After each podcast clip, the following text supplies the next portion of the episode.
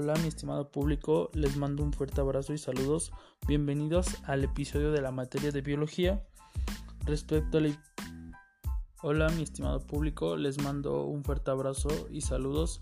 Bienvenidos al episodio de la materia de biología. Respecto al día de hoy comentaremos acerca de las especies en peligro de extinción junto a su relación que lleva con la desigualdad y pobreza. Como tal, en este tema vamos a tratar de llegar a comprender fácilmente su estructura y desarrollo de esta problemática ya que repercute mucho la extinción de especies en nosotros porque somos la mayor parte del problema para poderse extinguir ya que nosotros mismos llegamos a contaminar sus hábitats y zonas de vivencia como tal. En estas últimas fechas que hemos vivido se puede llegar a ver la desigualdad que hay en la naturaleza y nosotros.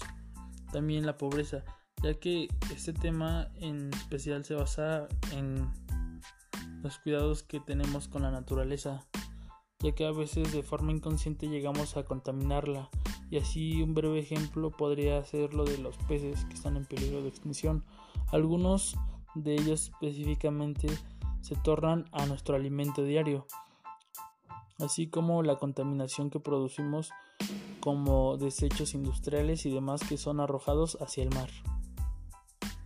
En cuestión de la pobreza, se puede llegar a distinguir que algunas personas que sufren de pobreza y son de bajos recursos suelen practicar algunas actividades que son autodestructivas, las cuales consisten en como tirar basura y consumir cosas de muy baja calidad, la cual afecta en la salud de los pequeños animales o aquellas especies que están a su estancia muy cerca, como por ejemplo los animales indefensos, o diferentes tipos de hábitats de ellos.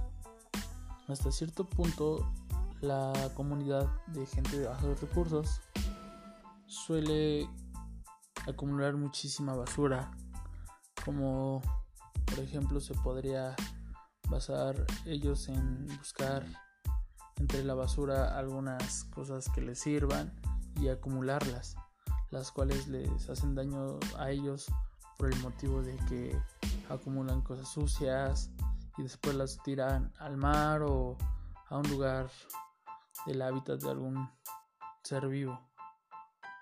Bueno, para ya no extender tanto este episodio, se puede llegar a concluir que se puede llegar a combatir esta problemática con actividades las cuales ayudemos a reducir el consumo de materiales que no sean reusables.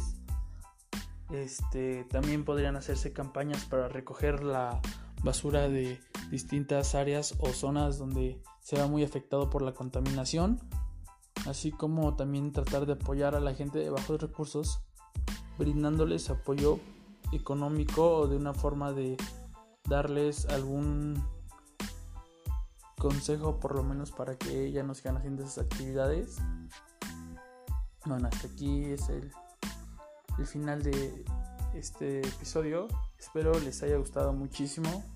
Espero puedan seguir escuchando los demás. Nos vemos hasta pronto. Adiós.